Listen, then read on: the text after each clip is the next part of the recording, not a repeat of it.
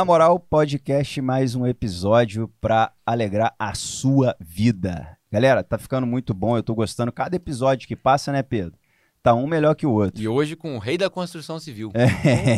Hoje, hoje, hoje é brabo É o o negócio. cara Hoje da construção civil. Eu quero te agradecer aí, Caio. Acabou de Obrigado, falar velho. pra gente aqui que foi um parto pra estar aqui nesse horário. Teve Não, um olha o nível em do nosso cidade. podcast agora. O cara É. foi convidado para estar com o excelentíssimo prefeito. Tava com o Só não vou falar de qual prefeito. cidade, né? É outro patamar, né? É. Outro patamar. Mas valeu, cara, essa Nada, correria cara, aí. aí. E eu espero que você goste também de participar com a gente aqui. Certeza que a gente vai aprender muito com você hoje. E vice-versa, E né? vice-versa. É um aprendizado mútuo. Chique. Muito bom mesmo. E, cara, é, o, que eu, o que eu gosto de iniciar sempre falando é. O Brasil está fervilhando de empreendedor aí, começando, empreendedor quebrando, voltando. Então a gente criou esse podcast para justamente incentivar essa galera a iniciar no caminho certo, a entender que empreendedorismo não é só glamour, não é só né? quem, quem começa antes de entrar, né, cara, acha que só, só vê o empreendedor Só no vidão, fim de né? semana, É. né, cara, que ele tá curtindo ali, não vê o, o caminho que ele percorreu. E, e eu tenho certeza que você vai agregar bastante com a gente aí. Isso é um Tá bom? prazer, cara. Vambora Valeu. Segmento da construção civil, Isso daí. você é o cara da construção de Volta Redonda hoje. Cara, modéstias à parte, Ah. sim, somos. Somos uma, uma escola hoje aqui na região. A gente foi a primeira loja de material de construção a trazer proximidade com o cliente pelas redes sociais. Então, um material Isso de é construção verdade. que tem um rosto. Que, ah, quem que é o, quem que é o É. galpão? Quem não conhece o. Galpão Material de Construção É. em Volta Redonda, É. não mora aqui. Não mora, é. Realmente. já ouviu falar, alguém já comentou, né? Então a gente conseguiu ter uma conexão maior com o cliente e ter proximidade, né? Porque hoje concorrer com a internet é muito difícil, né? Uhum. Para um empreendedor pequeno, de cidade assim, como é que você concorre? Não dá. A diferença é muito grande. Então você tem que trazer o cliente para perto. Então, principalmente pelo lugar, né? Depois Então. procura lá para você ver onde que vai aqui é o galpão. Eu já ia colocar, eu já ia colocar isso é, é, para você agora. Eu sou cliente de vocês, comprei o piso da, da minha casa de fora ali Opa. com vocês lá. E, e, e você é um exemplo de que o ponto hoje, com o potencial que a internet tem, não influencia em nada. É. Porque, cara, eu nunca tinha ido para aquele lado de lá. E aí fui Nem sabia que existia o galpão. Fui procurando, porque eu vi você fazendo os anúncios. Falei, vou lá conhecer. E aí comprei o piso da minha casa lá. Então a gente pode começar já por esse, por esse ponto aí, cara. Vamos lá, esse ponto é o ponto mais crucial da história minha e do Uhum. galpão, a localização. Uhum. O galpão surgiu, na verdade, porque eu já tinha uma empresa antes de portas e janelas e quebrei naquela época da crise da Dilma. Uhum. Então, o empreendedor, quando quebra, literalmente é o fundo do poço. Uhum. E você faz um monte de gente acreditar na sua ideia, no Uhum. seu sonho, Uhum. e você decepciona essa galera toda. Então, eu estava literalmente no fundo do poço, tinha lá o Foi o imóvel, seu primeiro negócio? o galpão. Uhum. Não, Não, meu segundo janela. negócio. Portas e janelas foi o meu primeiro. Não, é, o, o jana- janela foi, foi o meu primeiro negócio, isso. Durou quanto tempo? Então, Cara, durou uns seis anos, Ah, mais é? ou menos. Uhum. A gente tinha aí uns 30 funcionários, Uhum. já vendia Rio, São Paulo, Minas Gerais. Uhum. Ó, legal. E eu era muito novo, eu tinha 19, 20 anos com isso. E não tinha maturidade para fazer Então a você não teve do experiência de trabalho como é, carteira assinada. Eu Você tive carteira assinada, mas era na empresa do meu pai. Aí nego Uhum. fala, ah, não vale. Vale Aham. sim. Vale, Você não claro conhece que o velho, porque o velho, nossa senhora, É, depois brabo, eu conto. né? Depois eu falo. Mas aí, cara, isso foi. Lá o galpão é um galpão. Quando era uma indústria, não tinha chão, não tinha teto, não tinha nada. Uhum. É galpão, para Uhum. produção, não precisa ser bonito. Só não precisa chover muito dentro, né? Uhum. Então era o galpão, era aquele ali. Aí eu tava quebradaço e tinha um filho, tinha acabado de nascer há pouco tempo. E por eu já vir da veia comercial, eu recebi algumas propostas para ir trabalhar em São Paulo. E eu com um filho pequeno, pô, como é que eu vou para São Paulo e tal? Pra Aquela trabalhar dúvida. como CLT. Trabalhar como CLT, como Na área gestor comercial? comercial, é. Ah, legal.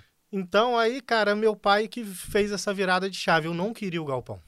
Ah, eu fui é? o primeiro a falar, não, Deus que me livre. Você já tava. Quem vai vir nesse fim de mundo comprar? E você já tava saindo de vem. uma quebra, né, cara? Pô, então... tava, né? Aham. Igual o cachorro de rua, né? Aham. Então eu falei, não, não, não quero, não quero, ele não quer, não. Beleza, não tem problema. Não vamos, não vamos brigar por causa disso. Aí um belo dia chegou lá, uma carreta de piso. Eu falei, pô, pai, o que, que é isso aí? Você tá maluco? Ele, ó, isso é piso. Isso... descarregando já. A gente até apelidou um Megazord. Ele fez uma adaptação de um trator de um amigo com a lança, No. É. descarregou aquele trem lá. Fez de um Mas uma de palheteira. surpresa? Você sem não me sabia falar que tava nada, chegando? Sem me falar nada. Ah. Eu falei, pô, eu já falei que eu não quero e tal. Ele falou, não tem problema não. Você tá quebrado? Não tá? Eu falei, tô. Então agora você me deve 50 mil reais. O piso tá Pra quem aí. tava quebrado, tá bonito. Não enferruja. É. Eu falei, caraca, e agora? O que, que eu faço? Falou, ah, não vou te pagar, fiquei putaço, fui embora. Aí no outro dia eu falei, cara, já tô devendo até meu pai agora, né? Agora não tem mais pra quem Passou dever, da né, fase do quebrado. Agora, agora não tem mais pra Caramba. onde. Aí foi aonde a gente, eu comecei o trabalho ali, mas muito puto, sendo sincero. Eu comecei com a Contra vontade de gosto. contra a vontade, E aí você recusou aquele trampo lá na área comercial. recusei. Recusei, Por causa não do, do fui. filho. Por causa de filho e também, cara, era uma dívida muito grande. Uhum. E ia ficar parecendo que eu tava fugindo Ah, pode Hum. ver. Então, o cara que foge é um baita covarde, né? Uhum. Então, eu falei, não, vou ficar, fiquei no mesmo lugar e com todo mundo que acreditou em mim, eu falei, galera, calma, a, a empresa, então, era vem. no galpão. Era no galpão, No mesmo lugar, no fim no do mesmo mundo lá. lugar, Uma empresa de portas e janelas. portas e janelas. Uhum. Então, cara, esse foi o ponto ali comercial, desde o início, foi um problema e hoje é a maior solução que eu Uhum. vejo. As grandes cidades não tem como você andar mais. Uhum. Aqui na nossa região, daqui ali é 20, 30, 40 minutos. Uhum. Então, o Galpão é a única loja da região que o cliente vai com certeza que vai parar o carro com É tranquilidade. verdade, tem um Uhum. estacionamento que bom. é um lugar super tranquilo, de boa, que você vê tucano, você vê É. passarinho. Maneiraço Então você mesmo. sai do, daquela atmosfera, daquela loucura, você chega lá e dá uma respirada. Uhum. Então, essa respirada foi aonde que eu peguei o gatilho para trazer o público ali. Legal. Esse impacto, que o cara vem já achei, pô, é longe, estranho, esquisito. Uhum. Na hora que ele entra na loja, vê a loja daquele tamanho, ele fala, caraca, eu não imaginei isso aqui. Uhum. Então a gente aproveita Fa- desse Falando de desse localização, né? É um princípio de marketing, né? Você ter o seu lugar ali. Eu, das, das poucas vezes que eu fui ao galpão, devo ter ido quatro ou cinco vezes nas compras que a gente fez, que eu relatei aqui pra você. É, eu reparei uma, uma coisa que eu não sei se é proposital, né? Se não for, certamente você vai usar essa ideia daqui pra frente, né? Anota aí. É, os, os pisos, eles estavam organizados nas paredes é, laterais dos menores para os maiores, né? Aquelas Uhum. peças grandes. E a loja, ela estava decorada de, um- de uma forma que, na minha cabeça, pode ser uma experiência só minha. Eu vou muito a Piraí nesses, em alguns restaurantes que ficam ali na beira, com vista Uhum. para o rio, né? Isso. Tem uns restaurantes bonitos ali, uma Sim, carne sim. boa. E eu ia passando e eu via o que você falou, a, a natureza do lado de fora, né? É, em alguns pontos da parede a gente conseguia ver. Tinha umas estantes com planta, um, Uhum. um, um, um negócio bem feito, assim. Sim. E parecia que eu tava num showroom. Eu Sim. não tava num, numa loja. Toda loja de material de construção que eu entrei era, era meio assim, os corredores, passa por aqui, passa por ali. Não tinha um showroom. Tem um negocinho aqui, mas... Uhum. E ali não, aonde eu passava era um showroom. Ah, vamos buscar tal coisa. tal. É, são Isso vários é ambientes, né? Quando eu fui lá era assim é. Tem um ambiente da banheira, minha mulher, minha É. mulher passou e falou assim, rapaz, que banheira é essa? Ela queria entrar dentro da banheira, não tinha água na banheira, mas... Isso é proposital o que vocês fizeram assim? É.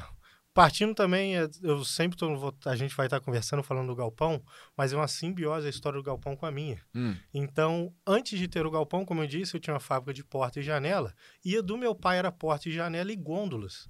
Então, eu fazia showroom de loja. Hum. Então, fazia planta, Você layoutização. pegou uma expertise. E eu Ah, fiz tá grandes pô. lojas, Legal. volto aqui na região, fiz várias, no Rio, São Paulo, Minas. Então, já tinha esse, esse lado. E, e a nossa loja tem um layout ruim, porque ela é, ela é um comprida. baita túnel, Hum. né? Então, eu tenho que levar o cliente até o final. Uhum. São quase 200 metros, o cliente É, ir É andando. chão pra caramba mesmo. então, a gente E colocou... eu andei a loja inteira com a 80. vendedora lá umas três vezes. é, a gente colocou os produtos mais bonitos, mais chamativos no fundo. No fundo. E a gente isso. fez uma escala de Pô, preço, dos mais caros com mais baratos. Todo mundo quer ver o mais barato, então o mais barato ele vai ter que ir até o fundo. Maneiro. Então aí foi um estilo que a gente utilizou para levar o cliente e conhecer toda a loja. E ó, a estratégia. que- Eu não sei se você fez essa estratégia antes, né, com a sua experiência, ou no acidente você chegou a essa conclusão. Mas foi exatamente essa minha experiência. Cheguei, falei, cara, essa loja é muito grande, muito lá no. eh, Tava escuro já lá no fundo. É, A vendedora veio, me atendeu super, super educada, me fez ir passeando, e eu falei. Aonde estão os preços melhores? Ela me levou lá no fundo, Uhum. aí eu voltei no que eu gostei aqui na frente, daí ela me levou de lá de novo. Nessa que eu passei, sem brincadeira, eu comprei o que eu não achei que eu ia comprar, que estava no meio, porque a venda. Aí tem uma outra parada que a gente pode conversar. Uhum. Ela me. Ela, ela me educou. Estimulou. Não, ela me educou. Ah, tá. Porque ela não precisava me vender aquele ali. O que eu ia comprar era até mais caro. Uhum. Mas ela me educou. Ela falou, cara, a sala que você vai criar, isso daqui não é, é porcelanato, mas ele não quebra. Aí ela me deu essas instruções. Eu falei, cara, é isso daqui. Uhum. Bacana. Fantástico. E, e, e lá, na, é, pra gente voltar na história um pouquinho, Uhum. como é que você decidiu? Você foi içado basicamente para o negócio de novo, com Uhum. aqueles pisos que seu pai comprou, e aí? Isso. E aí, cara, que eu sempre fui muito vaidoso. É. Eu sou um cara que sou muito orgulhoso, até, vamos dizer É? assim. Então, por não ter chão, não ter teto, não ter nada, aquilo me incomodava muito. E tinha um parênteses ainda, que hoje a entrada é pelo estacionamento ali. Antigamente, aquela área não tinha como entrar. E tinha que passar pela estrada de chão de lado. Foi quando eu fui. Foi quando você foi? Uhum. Então você é galpãozete raiz mesmo. Então, cara, pô, imagina, o cara sai do Fui até no lugar errado, onde o pessoal tava É. carregando as coisas ali. Foi lá no Foi, depósito, né? E você tem que passar numa estrada de chão É, não, eu- super eu estranho, já e era, pelos já. fundos. Isso me incomodava de um nível gigantesco. Aí eu comecei a tentar arrumar a loja. E só que, assim, por ter tido o dinheiro do meu pai, eu era sócio dele, era meu sócio. E a gente convergia de algumas ideias. Então teve uma. Eu brinco que eu tive um ataque de pelanca, porque eu tinha acabado de pintar o chão. O chão lá era de escória. Uhum. Galera que de Volta Redonda manja. Uhum. Então a escória, quando você olha assim, parece que está concretado. Uhum. Mas se você fizer qualquer movimento brusco, ela solta. Uhum. Uhum. Então tinha pintado a escória para parecer um concreto com cimento queimado. Pô, meu, fui almoçar quando voltei, meu pai arrastou um monte de pallet de piso, quebrou aquilo tudo. Isso eu pintei É. no domingo. Eu e mais um, um amigo que estava lá, o Jefferson, que hoje é nosso funcionário lá também, meu braço direito e esquerdo. Nós dois o domingo inteiro pintando, para segunda tá tudo quebrado. Moleque, eu dei um ataque de pelanca, gritei, dei mortal para trás. Rapaz do céu, meu pai me chamou, não deixou dar o ataque de pelanca, ele, cara, agora vem aqui. A gente estava fazendo um banheiro, porque não tinha banheiro, não tinha água, não tinha nada lá para os clientes.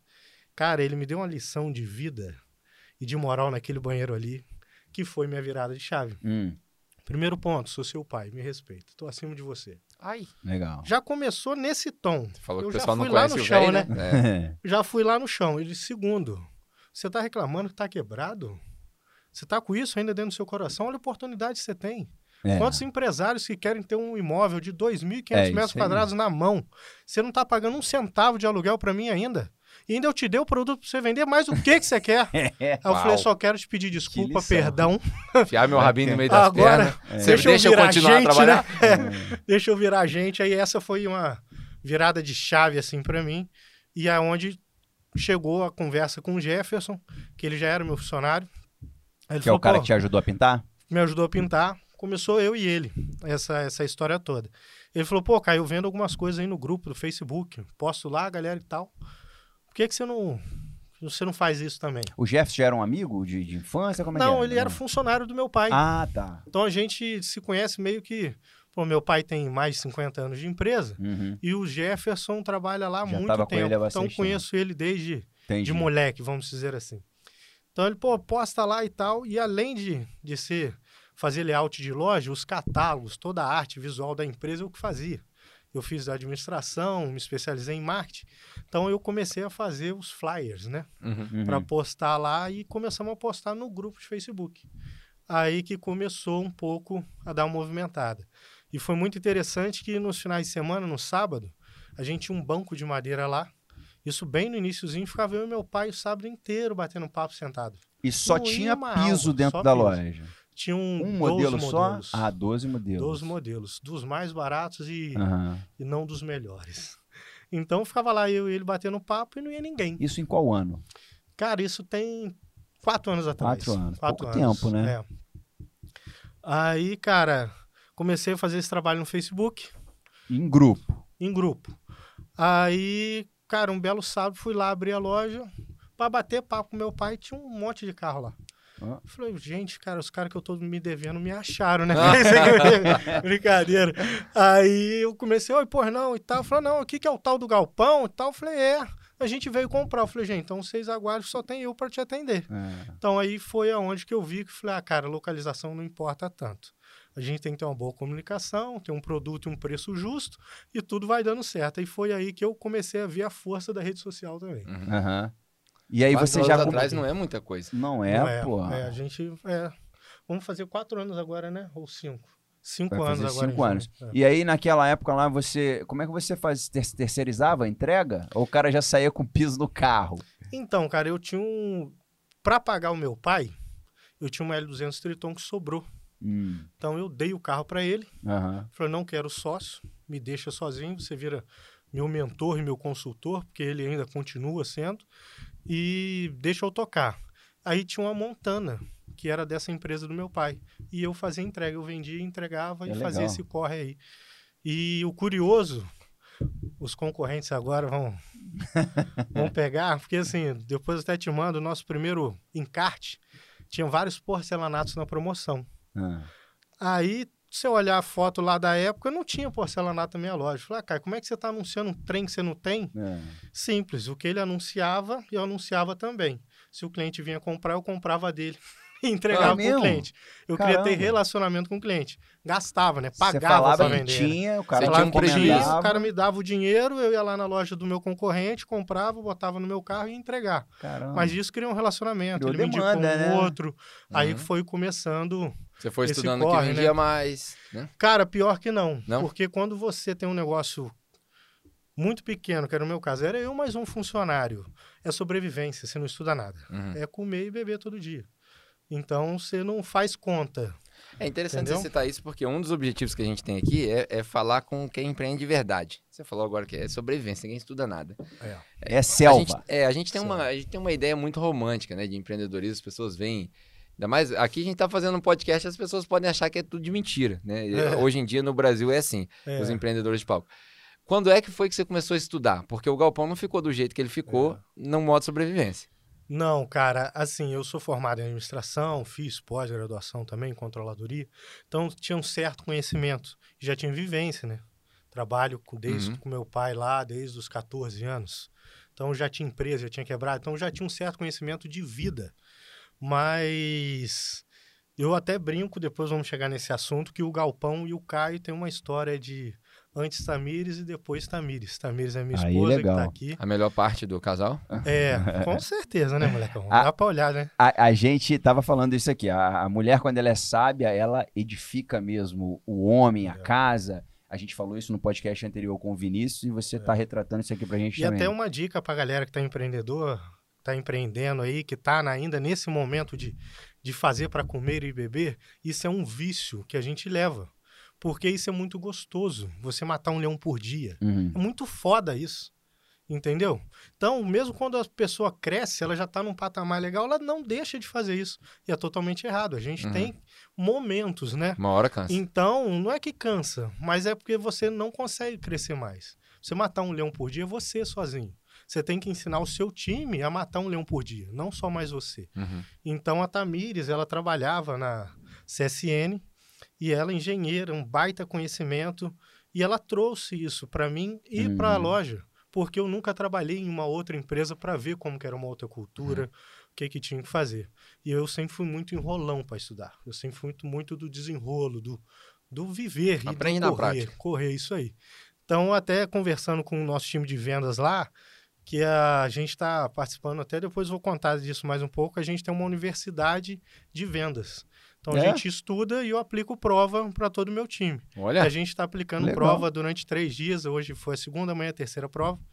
E eu Mas é conversando com ele. só pros, são só pros seus colaboradores. Só para colo... já só fala aí, galera. como é que funciona É. essa Que é escola isso? de vendas. Interessante. Cara, é... eu sempre fiz treinamento. A área comercial é o meu forte. Sempre estudei, sempre busquei conhecer por isso. E eu sempre treinei meu time lá. Aí agora a gente está participando de uma mentoria lá de São Paulo, de uma galera do Seios Clube, e eles têm essa universidade de vendas. Então eu peguei o conceito deles, a teoria que eles trazem, adapto e passo para o meu time. Então a gente estuda de terça a sexta, meia hora, pago por mim, tá dentro da nossa carga E horária, lá mesmo? lá dentro da loja. Ah, Todo o time de vendas dentro de uma sala, a gente estuda, matriz de objeção, no horário venda. comercial? Não, a gente começa às 8 porque a loja abre 8 e meia. Então, de Hum. 8 às 8 e meia estudar, 8 e meia para frente, horário de trabalho. E aí você tem certificado disso tudo ou não? Tem, cada módulo eles recebem um certificado. Ah, legal. E é muito interessante porque acho que na região ninguém nem faz, nem Bacana sonha. demais. Não, Mas, conceito alienígena que você está É, descrevendo aí. é. Então isso partiu, volto a dizer, veio tudo da Tamires, que foi o que negócio. faltava. É porque eu sou um cara que. Se a gente agora, sabendo um pouco mais de perfil, né? Meu perfil é muito mais do fazer. Eu sou um baita trator. Uhum. Então eu saio Um executor de primeira. e ninguém não olha pro lado, não, porque eu tô passando. O problema é o Uhum. trator sem GPS, é, né? É, mas é o grande problema é que eu tiro o negócio muito rápido do chão, escalo muito rápido, mas eu vou deixando muita coisa para trás. Processo, procedimento, para mim é muito difícil, não tá Aham. dentro do meu perfil. Eu tenho esse A perfil também Tamires seu trouxe aí. isso daí. De fazer, de fazer, É, fazer, mas que é um perfil empreendedor, né? meu irmão. É, é um perfil empreendedor esse. Aham. Então a gente sai, sai fazendo, vai deixando muita coisa para trás, isso atrapalha o seu crescimento e a sua escala, né? Então aí juntou esse meu lado tratorzão, processo, procedimentos, pô, o galpão acelerou muito mais. né? E essa, universidade de vendas, eu fiquei curioso, né? É, acho que é uma. Acho que é um assunto interessante. Talvez, nem, talvez as pessoas assistindo não vão implementar uma universidade de vendas. Mas a maioria das pessoas não, não tem nem ideia da teoria por trás da venda. É. Porque na concepção da vasta maioria dos brasileiros que eu conheço, vendedor é profissão de quem não tem profissão. Isso aí. Então o cara virou vendedor porque ele não tem profissão. É. Então, aí você implementa. Eu, eu gosto de dizer que uma das, das coisas mais satisfatórias que eu já vivi é quando você consegue articular na teoria aquilo que você já fazia na prática e nem sabia como articular. É. Ah, isso aqui tem nome então? Isso aqui é processo? Ah, pô, quando você consegue articular isso, você, você consegue dar um fundamento para o negócio que se, se der um erro, você volta para consertar. O que, que tem nessa universidade? Que, qual que é a matéria? O que, que vocês estudam? O que, que se prepara lá? Quanto então, tempo tem? cara, é...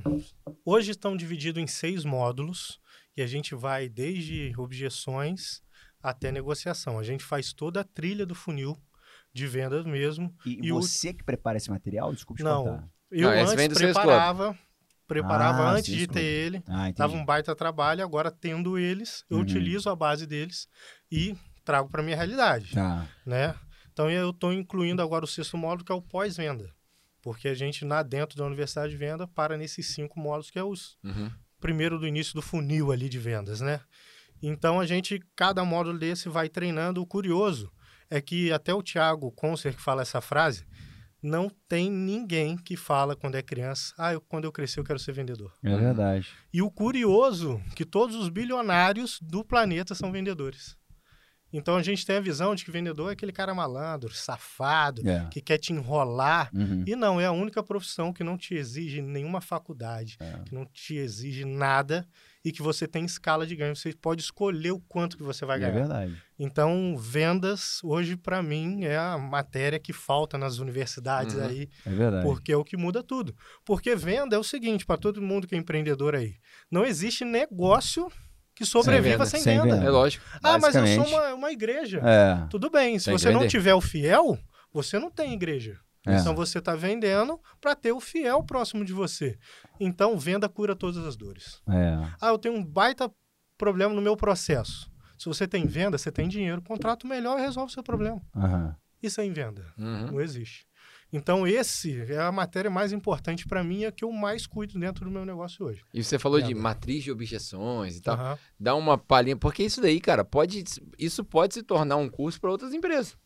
Talvez Ah, não para sim, segmento, é. né, para você não preparar a concorrência, mas É. Vai deixar todo mundo fiera aí, meu irmão. Cara, Não, você tá cara, falando mas de um é. negócio escalonável que não existe na É. região. É. Mas, cara, é, a gente, ou a venda, ela tem um, um fluxo natural. O cliente entra e sai nesse fluxo. Então, não é obrigatório ele entrar pela abordagem. O que é abordagem? Bom dia, posso te ajudar? Uhum. Certo? Então, esse você entrou na abordagem. Depois da abordagem tem conexão. Aí você vai caminhando dentro do funil até o negócio e fechamento do negócio. E depois o pós-venda, que é a última parte que foi acrescentada no funil de vendas agora há pouco tempo, por causa Uhum. da internet, enfim. Então, esse processo você tem que estudar, entender ele dentro do seu negócio. Ah, caiu, não manjo nada. Gente, pesquisa, corre atrás, tem livro pra Uhum. caramba. Por quê? Você tem que começar. Hoje eu consigo, quando você for lá na loja, eu consigo identificar em qual processo que Qual você parte tá. do processo você tá? Uhum. E os seus meu time de vendedores já tem que ter essa maturidade. Sim. Porque é ali você deixa muito dinheiro. Eu lembro, eu lembro que na minha, processo, né? na minha breve carreira de, de vendas, né? eu- uma das coisas que me chamava muita atenção foi o seguinte: se- o, o sinal de compra, é, falava-se muito nos treinamentos. Cliente deu um sinal de compra, você pode parar com sua apresentação, com tudo, já está comprado. Negócio fechado. Agora nós vamos negociar. É outra coisa. Ninguém, o, o bom vendedor não perde uma venda na negociação. Se o cara já comprou, já está comprado. Então, tinham, tinham frases muito interessantes na, naquela época que o cara falava assim: pô, é interessante isso daqui. Cara, falou interessante, né, nesse contexto. É, já é um bom sinal. É, né? Se esse aqui te atende e tal, aí você parte para sua negociação. E aí, sempre uma objeção era: ah, mas eu não consigo pagar. E aí a gente respondia, né? Se eu conseguir resolver o seu problema do pagamento, tá resolvido. E aí, vambora. Então, né? vamos, você pediu falar de matriz de objeção. Matriz de objeção nada mais é do que pega uma folha, uma caneta e anota todas as desculpas que o cliente te dá para não comprar de você. Se liga aí, galera. Ah, vou falar com a minha esposa, eu volto. Essa é a pior. Fala Só vim dar uma olhadinha, não é? Essa é a pior que tem. Ah, cara, meu cartão vira tal dia. E anota todas. Todas, todas, todas. Qual é a forma que você tem para descobrir se essa objeção é verdadeira ou não? A maioria delas é mentira. Uhum. Pô, você foi lá na loja, eu tenho que falar com a minha esposa. É verdade? Se fosse verdade, tinha trago ela. Não, pode ser. Mas, Mas eu é preciso é descobrir. Porque os brasileiros, em geral, têm medo de falar não. Uhum. É então, se eu fui mesmo. lá te apresentou igual o piso, você foi lá, você deu o seu exemplo. Chegou, ela, ela te ofereceu um que te convenceu que é bom. Mas se não tivesse convencido, você ia falar: ah, cara, eu vou ver com a minha esposa e volto. Sim. Não, mas não foi, foi uma dúvida do produto. Mas nem você sabia que era dúvida é papel do vendedor descobrir. Uhum. Então você vai relatar perguntas que você tem que fazer para cada objeção dessa para descobrir se é verdade ou não. Uhum. Ah, cá, é verdade, ele tem que falar com a minha esposa. Qual é a próxima etapa? Beleza, posso te ligar amanhã duas horas? Beleza. Certo? Você não tem que falar com a esposa? Até uhum. amanhã duas horas você fala. Você já desembolou. Você pegou um compromisso com ele, você tem um uhum. compromisso com ele. Beleza, amanhã duas horas, ok. Duas horas no outro dia você liga.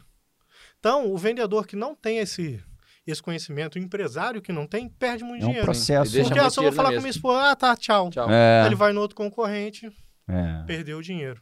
E hoje a gente tem um cálculo lá que a gente faz, que é chamado de CAC, né, o custo de aquisição do cliente, que é o que a gente paga para cada cliente para entrar ali na loja.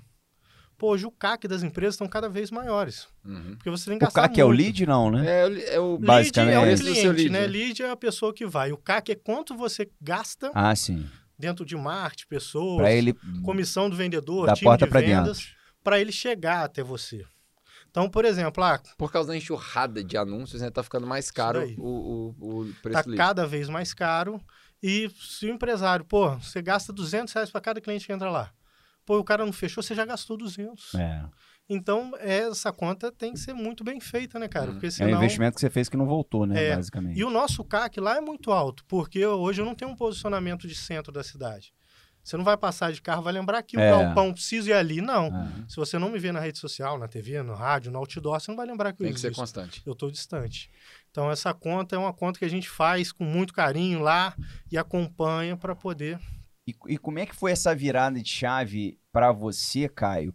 é, em se tratando de mídia social, cara. Uhum. Porque você na cidade hoje, é, eu não tô aqui babando ovo, entendeu? Você é um dos mais atuantes, você é a cara do teu negócio.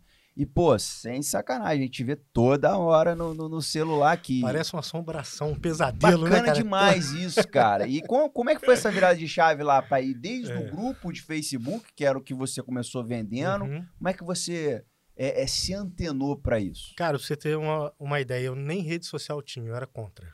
É? Eu achava expor minha vida o cúmulo do absurdo. Uhum. Então, comecei no grupo, do grupo criei uma conta e comecei a postar foto. Lá no Facebook, nem tinha Instagram ainda. Do negócio? Do negócio, encarte. Mas só que eu sempre fui muito curioso. Aí eu postei uma foto do piso, deu na época, sei lá, 5 likes. Aí eu postei uma foto do piso instalado, deu 30. Eu falei, opa, piso instalado converte mais opa, do que o outro. Legal. Aí eu comecei esse processo. Não foi lógico, igual estou contando agora, foi muito mais de feeling. Aí, hoje, até hoje, muita gente me conhece como live. Eu caio da live, é o menino da live. É. Porque eu era tão, tão ruim com rede social que eu achava que fazer vídeo era clicar no botão de live. Para mim não tinha como fazer um vídeo e subir um vídeo, entendeu? Gravar. É, agora então, né? Enfim. Aí eu comecei a fazer live mostrando a Isso loja. é uma prova de que a, a teoria nem sempre funciona para todo mundo. Você É. fez administração, especializado em marketing, É, e não- tem gente que tem medo da mídia social Tem porque não sabe mexer, Mas né? não tem que saber, né? Tem que ir que fazendo fazer. e testando. Aí comecei a fazer live e um processo. As primeiras, se você for lá na nossa página do Facebook, tá tudo lá até hoje. Eu E não no aparecia. Facebook. No Facebook. Sem Instagram ainda. Na época, acho que quatro anos atrás, se tivesse Instagram, não era tão forte. Acho que Ah, falava-se é. mais E em o Era Instagram não um tinha aplicativo de recursos, foto. era Tinha, só- era mais foto e tal. Entendi. Cara, e olha que loucura a gente falando de custo, de CAC e tal. Tem vídeo meu com mais de 100 mil visualizações no Facebook. É mesmo? E eu, e eu não fazia impulsionado, não botava dinheiro nem nada. Orgânico? Orgânico. Agora, pra você fazer 100 mil visualizações, É você vai morrer numa grana. É. Pra Você vê como é que o mercado tá inchando nas redes sociais e nas mídias, né? É. Então, pra Caio, foi um baita resultado? Não. Por quê? Ninguém fazia. Pra você ter uma noção, os materiais de construção nem rede social tinha. É. Uhum. Depois de mim, uma galera começou a fazer. Então, mas, mesmo não assim, tem sem- resultado? Sem rosto. Oi? Não deu resultado? Pra mim, É. deu demais. Ah, tá. Porque você Nossa. falou, foi um baita resultado? Você falou, não. Deu um resultado, então, essa... Deu, deu um resultado. Foi até assim um termômetro que eu dei e falei, pô, não ia ninguém. Aham, Comecei a postar no Facebook e encheu. aham. Então, brinco aí que, pô, agradeço demais o pessoal do Facebook, né, cara? Uhum. Mark Zuckerberg, é- vamos mandar participação aí Valeu do aí, Galpão né? pra eles. o Eles estão precisando. É. Eles estão precisando. Então, É. mas isso foi porque eu comecei a aparecer, né? Uhum. Ah, o menino do galpão, o menino da live. É. Aí comecei, pô, na rua, nego para, mexe comigo e tal. Quem não é visto não é aí, lembrado. é, né? Aí comecei com essa pegada e eu tenho um conhecimento que nenhum lojista de material de construção que eu conheça tem, porque eu vivenciei o outro lado. Eu vendia para material de construção. Hum. Então, eu consegui ter contato com maiores lojas do Brasil. Eu vendi para Leroy, vendi para Hum. Na Chatuba, época no Rio, portas na época das portas. Então, eu, e eu me criei, eu aprendi a trabalhar em São Paulo. A cultura do paulista para É, negócio é infinita vezes. Nossa, isso aí é à um- frente da nossa, né? uma experiência Então, eu Você falo muito que eu tive um, um professor que é o Barkev, uma loja de materiais de construção lá em Osasco. E, cara, o cara me deu uma aula do que é ser empresário. E eu, eu brincava, quando eu crescer, eu quero ser igual a ele. Hum. Isso antes da loja, Antes né? da eu nem sonhava em ter Ah. loja. Aí, porque aqui a gente do Rio, ó, o podcast é hoje às sete, tá? Beleza, eu saí de casa às sete. Aham. Lá não, na primeira visita ele marcou cair às quatro. Eu cheguei quatro e cinco, Tá atrasado. ele me deixou esperando até quase 8 horas da noite. Ele saiu às 8 horas. Você tá fazendo o que aqui? Eu Falei, ah, tô aguardando a reunião. Eu Falei, marquei às quatro. O senhor não veio, tem que ver na minha agenda a próxima vez que eu tenho. Nossa, Logo de cara, eu falei, "Ih, caraca. aqui o jogo é a Vera, né, Aqui né? É diferente. Aqui é a Vera. Então lá me ensinou. E em São Paulo é uma concorrência muito grande, né? Então lá, se você não for muito Você bom, morou lá, corria. né? Não, não. Ah, Morava não? aqui Você e ficava viajando, é. Então lá eu aprendi muito esse marketing mais competitivo, de trazer o cliente e tal. E muita coisa que eu aprendi lá, eu trouxe para nossa realidade. Sangue no aqui. olho. É, pra você ver, eu até brinco aí que a galera do material de construção tem que fazer uma estátua minha, porque. É... Brincadeira, tá, galera? É porque tinha assim, várias promoções, várias coisas que não existiam na região, passou a existir com a nossa entrada e hoje virou rotina de mercado, ah, argamassa grátis. Todo mundo me conhece como argamassa grátis. Uhum. Quando? Nunca. Ninguém vai falar. Ah, frete grátis, várias outras Cara, campanhas. você acredita que foi a argamassa grátis que Que me fez comprar lá? Fez lá. E, pô, lá isso em São Paulo, o nego faz desde 1.500 bolinhas. Uhum. Entendeu? É. Mas aqui na região, porra, a Por que, galera que você fica mais acha que existe essa diferença entre a cultura de São Paulo e aqui? Vou te dar um exemplo que eu acho que vai resumir. Vai em São Paulo, vai numa padaria tomar café. Toma o seu café, vai para o caixa pagar. Quando você paga, você fala assim, obrigado, certo? Para a moça do caixa. Aham. Ela te responde, De nada. Não. Não, obrigado você. obrigado você. Obrigado você. Um prazer te servir. Qual que é a diferença? De nada é, você fez um favor. pra É, mim. isso aí, isso aí. Sai daqui que você tá me irritando. Isso aí. Maneiro. São Paulo é Entendeu? outra São pegada. Paulo é cultura, velho. E Ah. cultura manda. É. CPF na nota? É. É. São Paulo tem essa Fala aqui no Rio, o cara tira até a arma. É. Você tá maluco? É, pô, tá doido? Tá doido? É, eu tive muita experiência boa com São Paulo. Você está relatando, eu tô pensando aqui, né? é, Essa diferença de cultura. Eu eu não sei se é a, a origem do- dos empreendedores paulistanos também, pode ser, é, de onde eles vieram. Tem muito japonês. Tem, Em São tem, Paulo. Tem, tem. Eu, quando era moleque, eu trabalhei com. Moleque mesmo, 17 anos, alguma coisa assim. Trabalhei com um rapaz chamado Paulo Kenji, Uhum. em vendas, em São Paulo.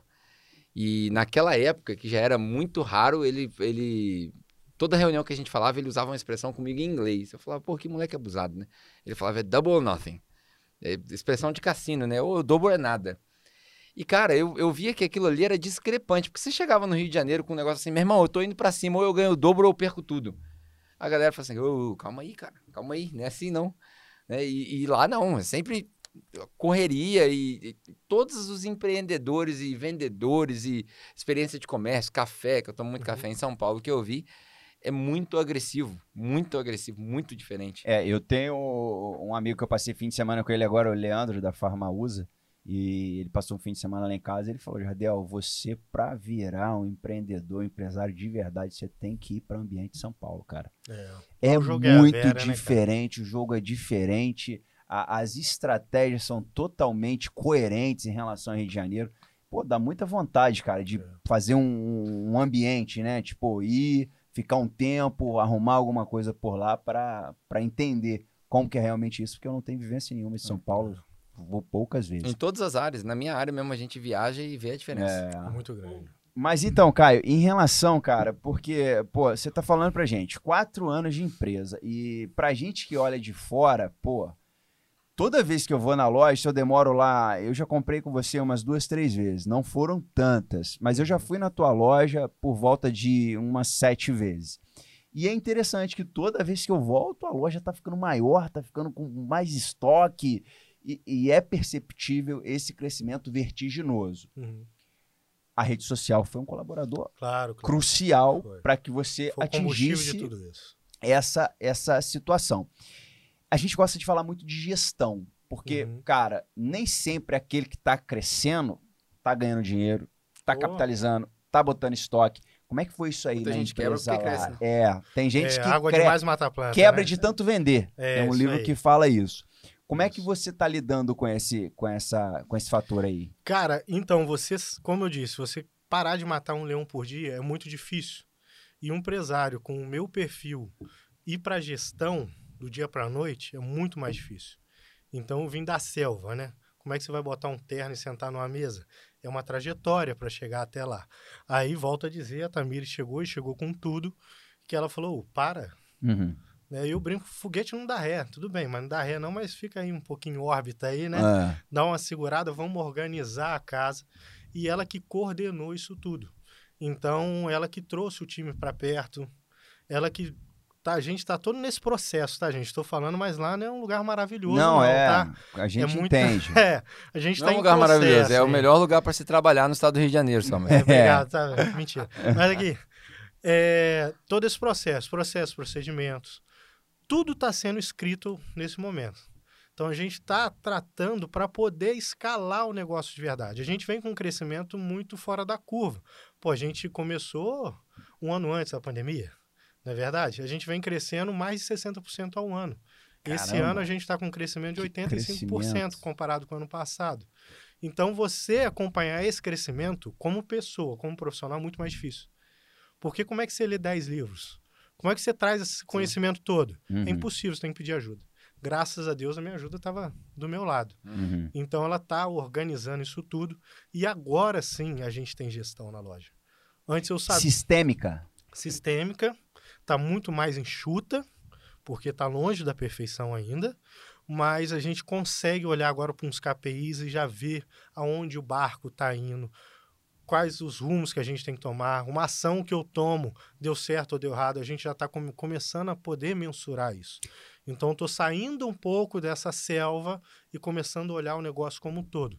Tirar a cabeça de dentro d'água e botar a cabeça para fora d'água, né? Tem gente que vai te ouvir e não vai saber o que, que é o que você citou, o KPI aí, né? Tá. É. Então, vamos lá. Um KPI que eu vou dar exemplo, todo mundo sabe. Quantas vendas você tem por dia? É um KPI. Sim. Uhum. Eu quero saber quantas vendas eu tenho por dia, um Ou KPI. quantos clientes eu quantos preciso clientes atender entrar por na dia. minha loja, esse é outro KPI. Sim. Aí esses são os KPIs que todo mundo tem que fazer, é o mínimo, é o básico. Aí você vai subindo. Ah, quantas vendas eu tenho que fazer para tirar meu custo fixo? Uhum. Qual que é a minha margem de lucro? Qual que é o meu markup? Então aí você começa. Você a faz a gestão isso. à vista? Estamos implantando agora. Ah, legal. Temos o BI também. Ah, é? Então já está. Eu que estou cuidando do BI. Microsoft? É, da Microsoft mesmo.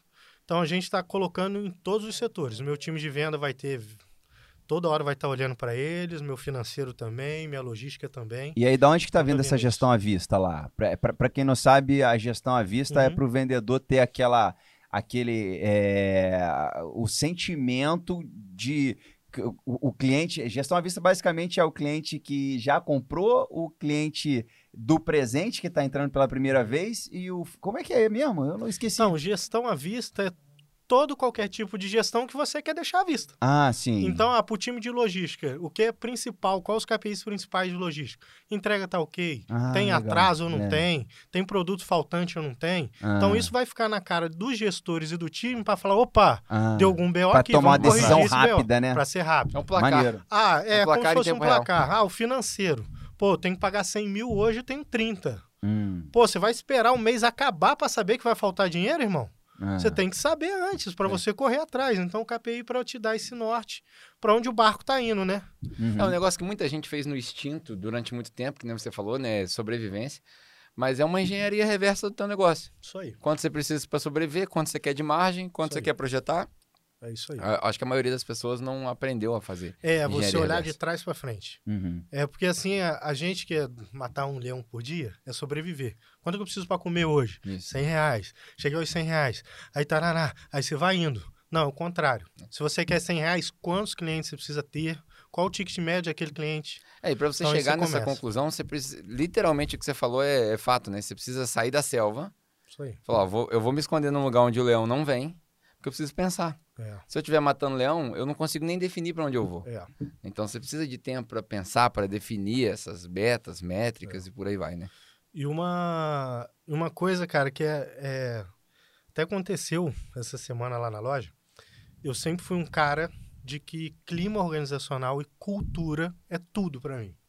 Não tem como você ter uma empresa com uma cultura fraca. Não existe. E não tem como você ter uma empresa com um clima organizacional ruim. Você adoece, adoece seu, seu time. Aham. Então, isso eu sempre fiz e fiz empiricamente. Então, o nosso negócio hoje é, tem três grandes pilares, que está no nosso uniforme, está na placa e tem que estar na veia de todo mundo, que é gentileza, gargalhada e gratidão. Então, todas 3G. as nossas ações é pautada nisso. Maneiro. Traz gentileza, traz gargalhada, traz gratidão. Se sim, estamos no caminho certo. Se não, para, pensa e chama ajuda. Por quê? Senão não adianta. O, o ganhar dinheiro, para a gente que está matando a selva, é o primeiro instinto. Aham. Preciso ganhar dinheiro. Mas se você não tem um negócio por um propósito, ele não vai para frente. Porque o ganhar dinheiro não é o motivador correto, Uhum. não te traz prazer naquele negócio. E para mim, que sou É empreendedor, raso, né? o meu maior prazer é empregar. Cara, sinceramente, é muito legal isso. Pô, imagina quantas vezes você impacta. Quantas pessoas, Quantos- quantas, famílias, você quanto você, hoje? os 50. 50 É, funcionários. você pensar que o filho do seu funcionário come porque o seu negócio existe, E, é e- outro e propósito. transcendendo disso, pô, hoje eu tenho um time de vendas de 12 pessoas. A maioria tem ensino médio. Foi, eu brinco com eles, até mostrei no story esses dias. Qual foi a última vez que você fez prova? Eu nem lembro. Então você está trazendo conhecimento, está trazendo dignidade, está trazendo N fatores. E a cultura nossa é, um, é uma cultura que é o que eu sou no Instagram. Uhum. Então, dica aí pra galera que quer fazer um Instagram legal, não monte um personagem, seja Isso. você. Autenticidade. Ah, gentileza, gargalhada e gratidão. Aquilo ali somos nós. Então não adianta você. Você é brincalhão Ser pra uma- caramba, é. né? Com elas. É o tempo todo, assim. Tem- tempo todo não, deixa... né, molecão? Não, Tem- assim, não. Tem hora digo, que você tá virado, né? Eu digo... Mas assim, a minha essência é. É pra ficar Ah. puto, É. a gente brinca. É. A minha essência A é. esposa falou que não é o tempo todo, não. Não é o tempo todo. E eu, porque eu sou capricorniano e empreendedor. Mexendo no meu dinheiro, irmão, você vai ver o bicho pegar, entendeu? Mas aí, cara, não tem como você criar um personagem. E se você é desse jeito, a cultura da sua empresa vai ser essa. É. Não tem como ser outra. É. Ah, se eu sou um cara malandro demais, dou tombo no meu cliente. Você vai atrair pessoas ao contrário disso? Não. Não. Seu funcionário vai ser malandro demais, vai dar o tombo no cliente em você. E age na adimplência. E por aí vai. Entendeu? Então é a nossa cultura que tem que valer. E ter uma cultura forte é muito difícil. Porque essa semana eu tive que mandar embora um dos meus melhores vendedores né, dos top 3, É tava mesmo? porque desalinhado. estava desalinhado com a minha cultura. Isso aí, alinhamento com. Aí cultural. você, ah, o que que é cultura? É a forma que você contrata, que você demite. E que você promove. Pô, imagina se eu pego um vendedor desse e promovo ele. Joguei minha cultura É, no chão, velho. É. Tudo que eu tô há quatro tá anos pregando e falando. Falou, pô, você promoveu o cara que não tem nada a ver com a sua cultura, vem falar de cultura para mim. É. Então a gente tem, todo empresário tem que ficar muito alerta nisso, porque a gente acaba tomando decisões sem pensar, né? Pô, o cara é top 3, não vou mandar ele embora, não. Vai, pô, mas e a sua cultura? E os outros 50 Uma, funcionários, uma vez né? eu ouvi um cara falando exatamente sobre promoção, né? É, o, o mundo de business, no geral, ele tem uma péssima mania de promover pela performance e não pelo propósito. É, Então, tem um cara, por exemplo, que ele principalmente em vendas, né? Eu sou, exatamente. O cara vende muito, né? Eu, eu mesmo já, já levantei essa bandeira várias vezes contra os meus gerentes, né? Mas eu sou muito fã de basquete, por exemplo. E tem, tem jogadores em determinados Você jogava times. basquete? Jogava. Então por isso que eu te A conheço. gente Falei, jogou junto, tá vendo? ah, jogava? é, jogava. Ah, legal. Tentava, né? Aí tá a diferença, né? Ele É. tentava, eu jogava. Mas enfim, é isso aí é pra... Próximo podcast, né? É. Ah, mas tem, tem jogadores, cara, que eles não entram no- na, na, na planilha de estatística. Uhum. Porque o cara fez cinco pontos, o cara teve dois rebotes. Mas a atitude do cara na quadra, né? Esse ano, por exemplo, o, o jogador que ganhou o prêmio de melhor defensor da liga da NBA foi o Marcus Smart. Uhum. É um cara que não tem nenhuma estatística alta. Mas ele na quadra, ele faz toda a Ele é diferença. diferente, né? É. É, é, isso eu acho que é a questão do business, né, trazendo para o business, promover com propósito e não pela performance. É, Performance é importante? Lógico que é. Você não quer um vendedor que não vende. Vendedor que não vende está na profissão errada. é. Mas tem que estar alinhado com o propósito da tua empresa, senão E você o interessante, outra dica aí pra galera, é, eu sempre tentei muito metrificar isso. Por quê? Qual o vendedor que mais vende? Pode olhar aí. É o que te dá menos lucro. Ah, é? Qual é o maior Dá acelerador de venda? Promoção, Desconto. desconto. Isso aí. Ah, Então, qual que é o melhor vendedor? É o que mais vende ou o que menos vende? O que vende Isso é bem. interessantíssimo, hein, gente? Isso aí. Ah, você precisa ter só um time que só vende? Não, você tem que ter todo mundo, aí. certo? Mas você tem que ficar muito de olho nisso. Quem vende com muito desconto é o Walmart. Olha o resultado disso aí no Eu Brasil. trabalhei em um É. banco, né? Eu trabalhei numa financeira, na BV, e eh, o gerente falou exatamente isso. Ele falou, gente, é, a gente trabalha em cima de lucro. E, a gente, e eu tô percebendo, ele botou lá na Uhum. frente, eu tô percebendo que a pessoa que mais produziu esse mês foi a pessoa que mais pediu taxa baixa de juro para mim. Essa pessoa eh, não tá legal. Não Eu tá prefiro esse né? aqui que pagou 500 mil e não pediu nenhuma taxa pra mim, do que essa aqui que pagou 3 milhões Uhum. e ficou me apurriando direto pedindo taxa de juro. Porque esse que pagou 500 mil, que produziu 500 mil, deu mais lucro pro banco do que. É.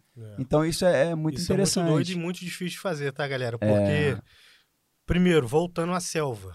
Quando você tá com fome, qual que é o seu objetivo? Comer. Vender de qualquer jeito, a qualquer custo, Não irmão. posso deixar esse cara embora. Não importa se eu vou É. ter que comprar no meu concorrente e pagar para vender. Eu quero é vender, quero movimentar o dinheiro. Você engole cada sapo. Uhum. Tem uma história curiosa, abrindo um parênteses aqui, que eu vendi para um policial.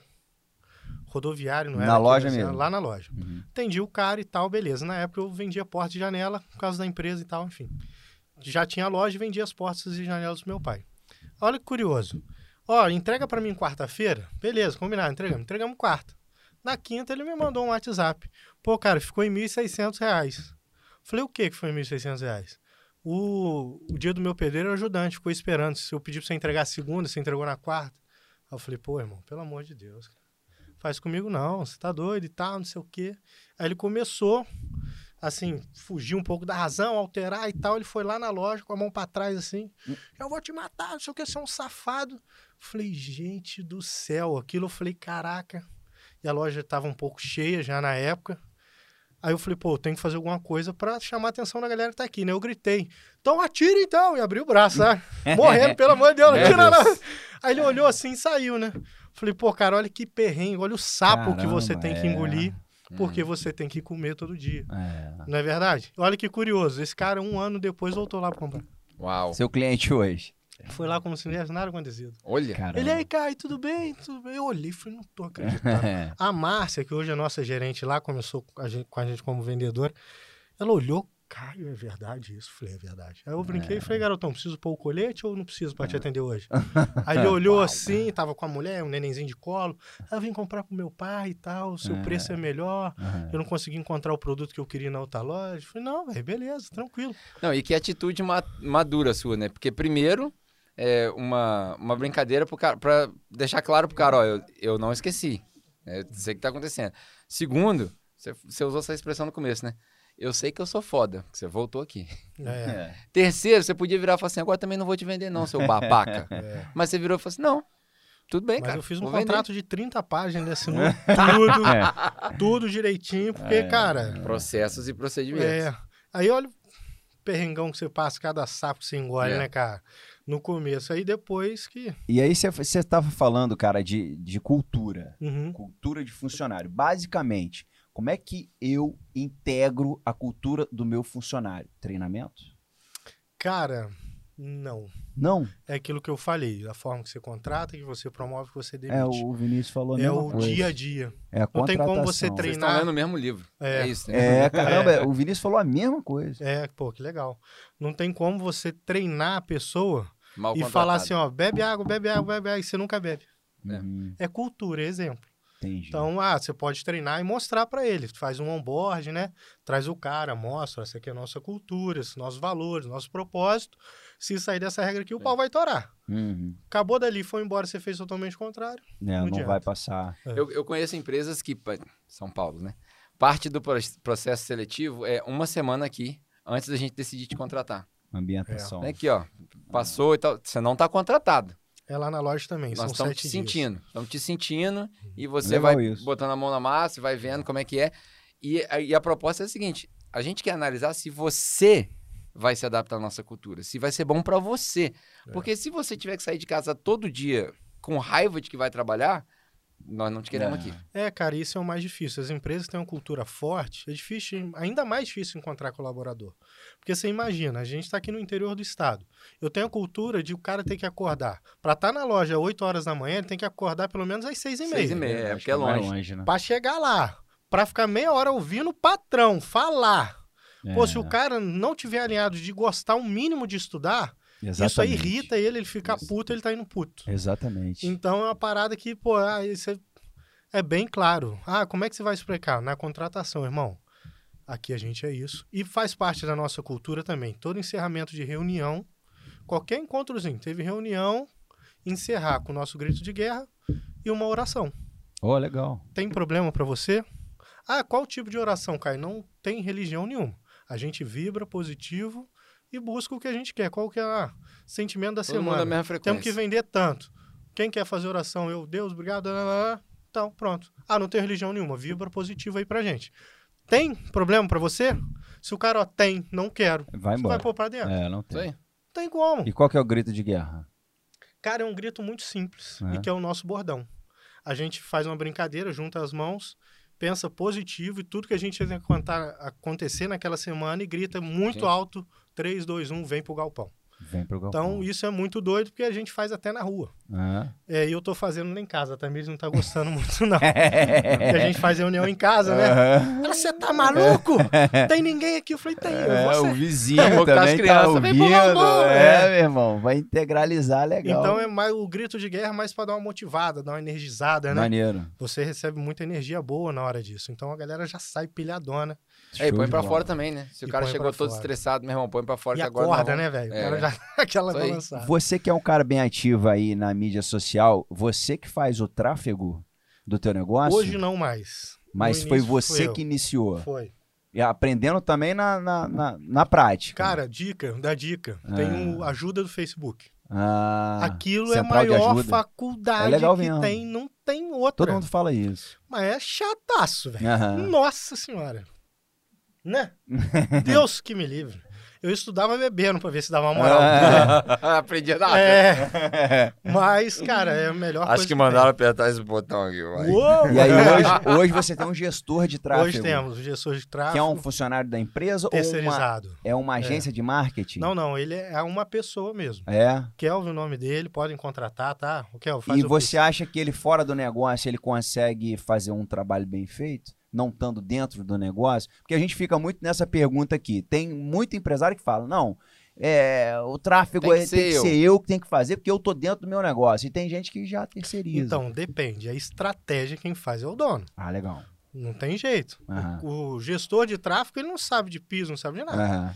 Então a estratégia toda é montada por mim, ele participa dessa estratégia e é apertar os botões, ele que aperta e aperta muito bem os botões, vamos É. dizer assim. Ele vai atrás, É. ele vai atrás da audiência, né? Tem isso também. Porque É. você vai lá, produz seu vídeo, isso, isso e aquilo, mas ele tá vendo aqui um mapa de gente, fala, cara, não adianta vir pra cá com esse tipo de conteúdo, essa é a função dele. E o né? legal, cara, ele é um cara que manja muito. Hum. Ele é daqui da aprendi- cidade? Daqui de Walter Hernani. Eu aprendi muito com ele e ele aprendeu muito comigo. Porque, assim, cara, se você quer, não sei, você tem que entender o que é o seu cliente para você se dar bem na rede social. Não é só assim, mercado, ah, né? bota 10 reais, bota mil reais aí, Qualquer mercado. bota num público, bota um filtro de idade. Não, não é isso. Você tem que entender o que o seu cliente consome. Qual que é o perfil do, do seu cliente. Para você atingir ele com uma facilidade e menor custo. Sim. Então, quem conhece isso é também quem está lá no dia a dia, quem já teve na selva, quem atendeu.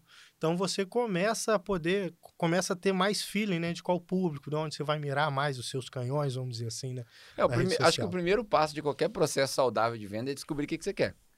Se você conhece seu cliente, É. cara, se seu cliente quer comprar iPhone, você está querendo vender copo d'água, é, é dois públicos É, diferentes. totalmente diferentes. E, cara, assim, vendas, eu sou apaixonado por vendas. Eu gosto demais também. Olha que curioso, a loja lá é longe, né? Ah. Eu li um negócio no, no Instagram de uma loja que eu esqueci o nome, vou ver se eu lembro. Uma loja americana de imóveis, é a loja que mais vende imóveis no mundo. Olha que legal. IKEA. Isso aí. Pô, esse cara é bilíngue, é outro pra caralho. Qual é? IKEA. Hã? IKEA. Caralho. IKEA. IKEA. Por quê? Aqui fala como? falar. Sei lá, cara. Eu sou bilíngue, pô. Eu não manjo nada de inglês. Nem velho. eu. Nem verbo to be. Mas aí, cara, essa loja, olha o conceito que legal. Cara, na hora que eu olhei, eu falei, caralho, eles me copiaram, né? Mas, Ah. ó, eles fazem lojas grandes, longe das grandes cidades, dos grandes centros, e tem um conceito de visitação totalmente diferente. Ah, por que, que ele faz a loja grande e longe? Pô, se o cara Saiu. saiu de casa, É. foi lá com a gasolina no preço que tá, Ele não irmão, volta sem nada, não. É. sabe? Ele Não vai é bem que Pode ser decidido, que né? voltar, mas ele é cliente seu. Ele É. foi impactado de algum jeito. E chegando lá, eles têm um jeito de expor totalmente diferente. O cliente tem um prêmio no final, porque é uma loja muito grande, você anda quase um quilômetro dentro da loja. Então, ele anda a loja toda e no final tem um baita café e tal. Então, ele tem tudo esse conceito. Eu achei isso, isso muito interessante, porque né, converte com o que eu Sim. tô fazendo hoje. E foi mais na. Mas, cara, fugir do assunto foi mal. A Não, é a IKEA mesmo. revolucionou muita É. coisa, cara. Eu- Móveis modulados, É. Isso aí. relativamente baratos, mas bonitos. Isso aí. Todo filme que você vê, cara, que se tem alguém Ah, fazendo uma lembrei. decoração de alguma coisa, o cara fala, vou comprar no IKEA. Ah. Todo filme é assim. Falando de venda, né? Aí eu tive um feeling, tive uma. Eu vi esse, esse, esse carrossel no Instagram e fiquei pensando. Aí eu falei, cara, que legal, fiquei com isso na cabeça. Vamos falar de abordagem. Abordagem é uma das principais pontos na hora de você vender para venda rápida. Venda rápida é venda de comércio. Uhum. É a troca, né? É, vou atender ali. Imagina. Eu fiquei pensando, cara, o cliente saiu lá de longe, veio aqui. O que todo vendedor fala quando vai te abordar? Você entra numa loja, o que, que ele te fala? Posso te ajudar? Posso te ajudar? Qual que é a sua resposta? Não, obrigado. Tô só olhando. É automático, você não pensa para fazer isso. É isso O posso te ajudar é um negócio tão sinistro que você escuta desde a barriga da sua mãe, Uhum. que aí você automaticamente, você nem pensa, só vou dar uma olhada. Se eu precisar, eu te falo. É. Você descarta o vendedor. Cara, na abordagem, você já não criou conexão. É. Como é Na que verdade, você vai? criou uma barreira. É, é um muro aí. Você já tem um derrubar um muro. Porque a gente tá de saco cheio de quando a gente só quer passear alguém enchendo o saco. Isso aí. Aí olha que doideira. O posso te ajudar, certo? É um gatilho negativo pro vendedor. Aí eu pensando nesse negócio, falei, cara, como é que eu posso abordar o cliente que vem aqui? O cliente que entra na loja, eu falei, e aí, fez boa viagem? Automaticamente já dá, ele já para, uma... porque ele já tá esperando o posso te É. ajudar. É, Ele falou, você já não falou, posso te quebrada. ajudar, é não, né? quebra-gelo isso, Já- pô. É, pô. Aí, fez boa viagem. Pode É. ser qualquer perfil de cliente, metódico ou não. O cara vai parar, vai pensar. A maioria, pô, hoje lá, pô, longe pra caramba. Achei que ia perder um rim vindo aqui. Maneiraço. Pronto, você criou conexão. Já Aí daí era. pra frente, Cria você rapport e desenrola vai e vai embora. Aí você vai e investiga o que ele veio fazer ali. Então, você vê uma frase. É. E isso pode aumentar a sua conversão de venda. Com E certeza. como é que você vai saber? Tendo os KPIs, Com certeza. certo? Tendo a gestão, contrate a Tamis, brincadeira. Você não atrapalhando no começo já deu um grande passo. É. deu um grande passo. É, Eu sempre tive birra com essa frase do posso te ajudar, principalmente loja, loja de roupa, por exemplo. É. Pô, você tá Chato. andando ali e tal. Cara, se você entrou na loja, alguma coisa te interessa. Mesmo que você queira só olhar, quando você é bem atendido, você volta na outra vez. Ah, voltando à escola do vendedor que eu falei, né? Eu tive um vendedor lá no Rio chamado Oswaldo, que foi meu professor. O cara manja muito de, de venda. Aí meu pai falou: ó, vai aprender venda com esse cara aí. Ele foi, só me botou em rabuda e falou: ó, vendedor bom tem que se virar, irmão. Dá seu jeito aí, você tem que comer todo dia. Aí ele pegou: olha, vou botar você um dia pra trabalhar numa loja de roupa. Falei, pô, nada a ver comigo. Vendo porta e janela. Ele não bota lá e tal, ele conhecia um cara e botou eu lá pra vender É na loja. de escola. roupa. Loja de roupa é o seguinte: você entrou, é a sua vez, é a minha vez, eu vou te Aham. atendo. Ela falou, poxa, ajudar não, só vim dar uma olhada. Perdi minha vez, É, agora é a vez do colega, né? Caramba. Falei, puta que pariu, vou passar fome nessa. Porque entrava pouca gente, eram quatro Ah. vendedores. Uhum. Aí eu falei, cara, eu não tô conseguindo vender. Ele, ó, vou te dar uma dica. Não fala, posso te ajudar.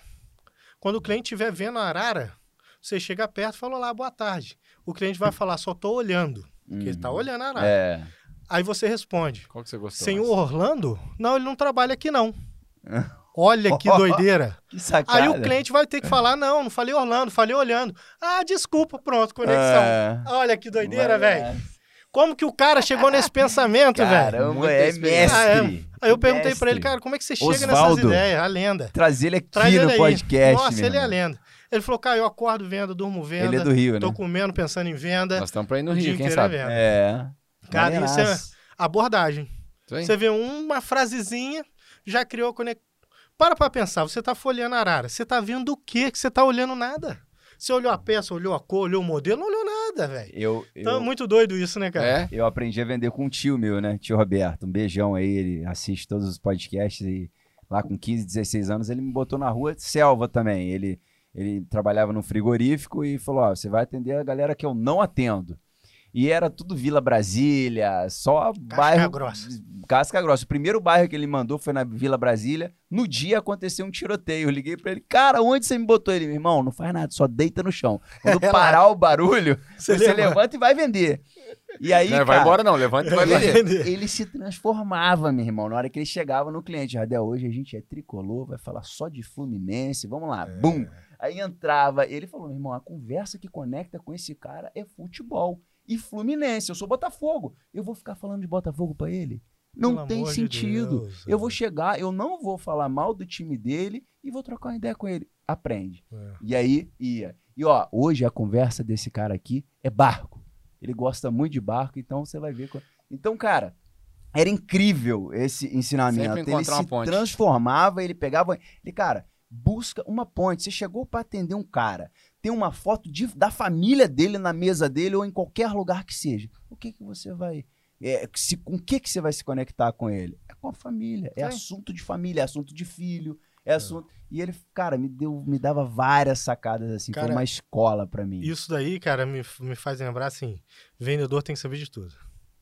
Desde Rolex. Sim. Ah, mas quando que eu vou ter um Rolex? Não É sei nunca, aí. mas você tem que saber. Exatamente. De barco, de carro, de avião. É. Você não sabe com o cliente que, que É, tá vindo, né? exatamente. E uma outra coisa, uma teoria que fala muito disso é confronto e conflito. Isso, qual é a diferença? O vendedor pode escolher os dois caminhos. Uhum. Conflito, divergências de ideias. Pô, não concordo contigo, vamos trocar ideia. Beleza, tranquilo. Confronto é você impor a sua ideia ao Uhum. outro. Então, você vai atender um cliente que é Botafogo, você é Fluminense, você vai confrontar com ele qual o time que é É, não melhor? faz sentido. Não é o seu objetivo. É. Seu objetivo é outro. Vai pro conflito. Ah, o Fluminense é melhor que o Botafogo. Pô, legal, cara. Por que, que você acha isso? Ah, É. porque o Fluminense foi campeão, porque não sei o quê. Pô, top. Pô, legal. Pô, não sabia não. Tá, não sei o que, você vai, desenrola e pronto.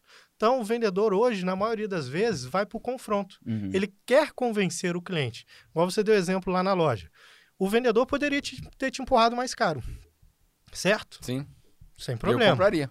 Você foi entre os dois, mas era o melhor para você? Aquele produto com preço menor foi melhor para você, te ganhei como cliente. Certo? É o que vale pra gente hoje lá. Imagina se você falar, ah, não, eu não quero esse não, não gostei. E ele vai, pô, mas esse que é o bom, esse que você É. precisa. Aí já fica chato. Irmão. É. Calma aí, vamos perguntar por que que não, vamos o jargão, descobrir. o jargão né? se faz verdade, embora não seja absoluta, né? O cliente sempre tem razão. Meu irmão, eu quero comprar o preto. Vai ficar feio no teu banheiro. Eu quero o preto. Cara, você já deu sua opinião. É. o cara que quer o preto tem uma razão, vende o preto. Cara, um- uma coisa que eu estou estudando agora, que está sendo assim um divisor de águas para mim, é uma metodologia chamada spin selling.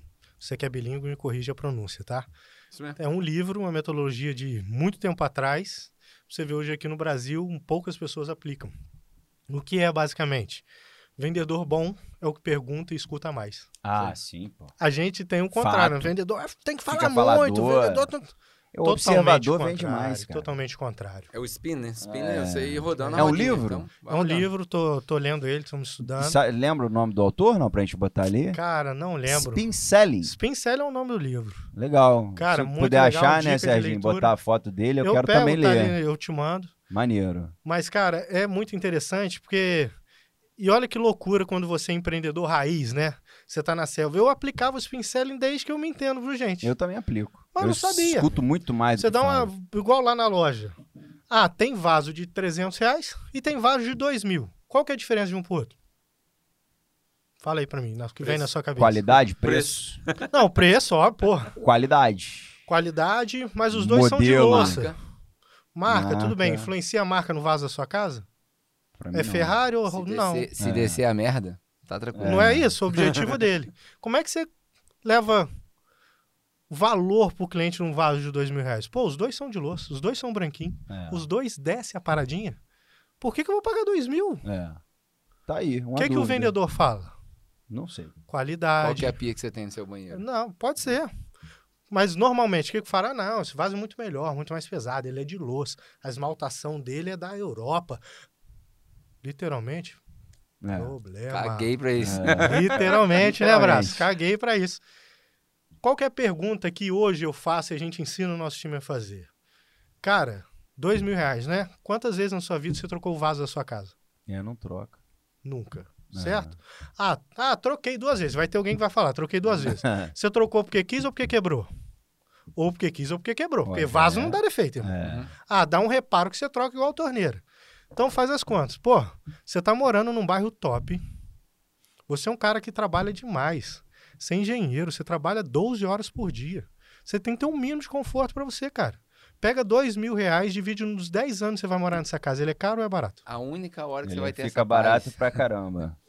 Não é que fica barato. Você deu um argumento, É. Você deu valor pro preço. É. você deu valor. Convém o cara não O ter grana pra pagar pagar ou ali, não. É. Mas o cliente não quer saber se é esmaltação, se não é, se não é. Qual o valor daquela O, ju- peça o ali. judeu fala muito isso, né? O preço é o valor que eu percebo. Isso aí. Então ele vê e fala, essa camisa vale 30 reais. Se ele colocar na cabeça dele que vale 30 reais, a função do vendedor é mostrar pra ele que vale 90. Isso aí. Eu, eu tenho uma frase que a venda é a arte de fazer o seu cliente pensar. É. E como é que ele vai pensar? Com perguntas Pergunta. Perguntas. poderosas. Abertas, fechadas, É, aí. Eu tenho uma, uma pergunta pra fazer, ô Caio. Você demonstrou pra gente, demonstra, demonstrou aqui e demonstra pra quem não te conhece que você antecipa. Você é um cara inovador e antecipa fatos. É, e gosta de novidade. Eu quero fazer uma pergunta pra você relacionado a uma plataforma que está muito em ascensão e brevemente passa o Instagram, na minha opinião. O que, que você tem pra falar de TikTok? Faz a dancinha. Faz que vai virar sucesso. Já tá usando? O galpão não, eu consumo muito TikTok. Ah, é? A rede social dá muito trabalho. Hoje eu não tenho time para fazer Você as não- duas, Ah, tá? E é um pouco diferente o meu público. O público do TikTok é uma galera bem mais nova. ah, o meu é uma sim. galera que a maioria dos clientes que compram lá é casal. Mas você não acha que isso já tá mudando, não? já tá mudando e o TikTok hoje, graças a Deus, pra galera um pouco mais velha, um pouco mais madura, tá virando uma ferramenta de conhecimento. Isso aí. Então a gente já tá trilhando e estudando pra gente entrar no TikTok, mas trazer um pouco mais de conhecimento. Então vai dar um pouco mais de trabalho. Entendi. Mas tem que ter. Rede social, você tem que. Você tem que abusar de todas hoje, não tem como. Isso aí Vi a notícia essa semana que tá voltando o Orkut, né? Você viu? Que Sério? isso? É sério. Você tá O doido? Google vai voltar o Orkut. Pô, maneiro. Eu acho, Vou, acho inter- vou, vou reavivar o meu perfil do Orkut. É, ué, mas Que é isso? verdade. a Eles única rede social que, a única rede social que eu tive seguidores. É. Nenhuma outra dá certo pra mim. Vai desenterrar cada coisa, É, molecão. Nossa Senhora. É, é. Imagina que esse papo Vai ser legal, cara. Vai ser maneiro, assim. é, eles botaram já. O que, que você acha de. Porque hoje tá tendo muita agressividade na rede social e na época do, do Orkut não tinha isso. Era, uma- era uma rede da paz, do amor, É, da, dali, Do da teclar. união. é. E eles botaram já. Tinha uns grupozinhos, né? Que você É. se afiliava. Eu usei grupo, né, pouco lá. Orkut, não era. É já- bem mal feito. né? Olhando bem hoje, né? Infantil. Ah, bem mal não, feito. essa- É. E agora eu vou fazer uma pergunta, posso? Pode, claro. Cara, o que, que vocês acham da compra do Twitter aí do Elon Musk? Por que, que ele comprou esse trem? Vocês têm uma noção disso? Eu, eu acho que, a, a minha opinião, já. Desculpe se eu fui te cortar aí, mas eu acho que ele tá percebendo que. a- ele percebia que a esquerda comandava o Twitter e ele não é de esquerda. Eu acho que foi uma Foi estratégia ideológica, na minha opinião. É, na sua, velho. Tô- tô- tô- Tanto é que ele já falou que vai voltar à conta do Donald Trump. É, Cara, eu não uso o Twitter. Eu tenho perfil e tal, mas eu não uso. Então, eu acho que o Elon Musk é um megalomaníaco. Ele gosta de comprar as coisas. Ele gosta de, de detonar com as coisas. Ele gosta do poder pra ele. sim. Muita gente diz que ele é minimalista, que ele não tem nada, mas na minha opinião é um caô danado, porque o cara que tem uma fortuna de ter 300 nada- bilhões. É, Ele não tem nada físico, né? Mas o poder pra ele É, ele não mora vale. numa casa gigante que a gente associa isso com sucesso, mas eu acho que ele é megalomaníaco e eu. Eu acho que a gente precisa de um megalomaníaco para salvar o mundo, um super-herói, mas ele tem mais de vilão do que super-herói hoje. Eu claro amo o que cara. interesse ele tem. Eu amo, cara. pra ter é, comprado. mas, eu acho que hoje ele é mais vilão do que super-herói. É, eu, eu tô tentando formular, sabe, uma ideia, né? E pensando nisso, eu acho, na minha humilde opinião, que é muito mais controle de dados. É, eu acho controle, que pô. tudo, tudo é, Não, faz. É, né? Você vê, o, a Apple bloqueou pro Facebook, né? Na hora você aceita divulgar Ah, os seus dados, todo mundo clica em não. Aham. Pô, pra mim tá fazendo uma baita diferença. Uhum. Pra eu impactar o cara do iPhone, tá brabo. É. Você não chega nele, você não tem dados. Não chego por tráfego, eu tenho que chegar orgânico. Sim. Então eu acho que, pô, é a quarta maior rede do mundo, né? Essa Então preservação ele da seria o único bilionário a não ter uma rede social com controle de muita gente, né? É, em, Pensei cima, nisso em cima disso que você tá falando, talvez a maioria das pessoas não saibam, mas o cara que inventou o Twitter ah, chama Jack Dorsey. como é que é? Como é que é? Fala Twitter, Regi. Twitter, que fala. Ai, que moleque! Você fez qual escola de... Fez escolinha? A escola chama Austrália. Sério? Morou na É, Austrália? eu fiquei lá quase 10 Outro anos. patamar, hein, cara? Outro patamar. Só que queria eu. Queria ter uns amigos ricos. Ai, rico, meu Deus. Mas enfim, é, o cara que inventou o, o- o Twitter, tu- Twitter, Twitter, Ah, e como é, agora como é que fala em português? jogo. Twitter. Twitter. Twitter. O cara que tweetou, que inventou o Twitter, chama Jack Dorsey. Pouca gente sabe que ele foi o cara que inventou a primeira tecnologia de leitura de pagamento de cartão de crédito no celular. Chama. Square. Aham. Então, antigamente tinha uma maquininha que você colocava no, no jack do fone Eu Não sei se vocês viram aí. isso. Aham. e você passava o cartão. Isso. Foi aquilo ali, aquilo ali despertou o NFC, a tecnologia do Uhum. NFC de você chegar e, e pagar aproximar. de aproximação. Aquilo ali despertou o PicPay, aquilo ali despertou tudo isso. Esse cara é um gênio. Uhum. Esse cara tem pouquíssima parte no, no Twitter hoje. É, pouca gente sabe que o Elon Musk foi um dos primeiros investidores do PayPal. Sim, É sim. isso aí. Aí você junta Square, PayPal, tecnologia de pagamento Uhum. online que domina o mundo, mer- é, as taxas de merchant e uma rede com 44 milhões de usuários, É. principalmente os americanos.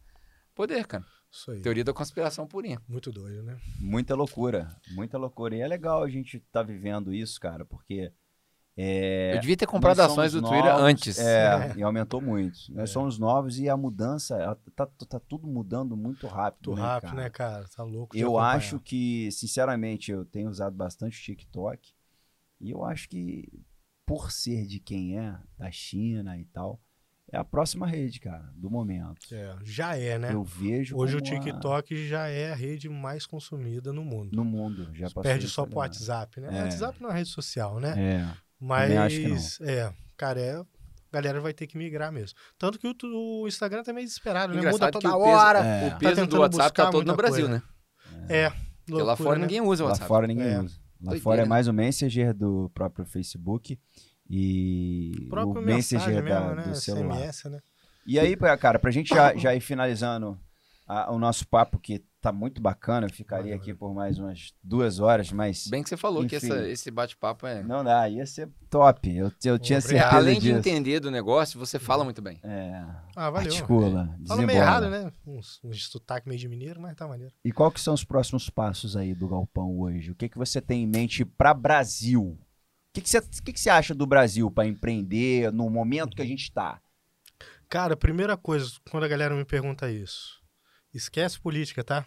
É. Nenhum presidente vai na sua loja ou no seu negócio. Aham. Independente de quem estiver lá, você que tem que fazer o resultado e apresentar.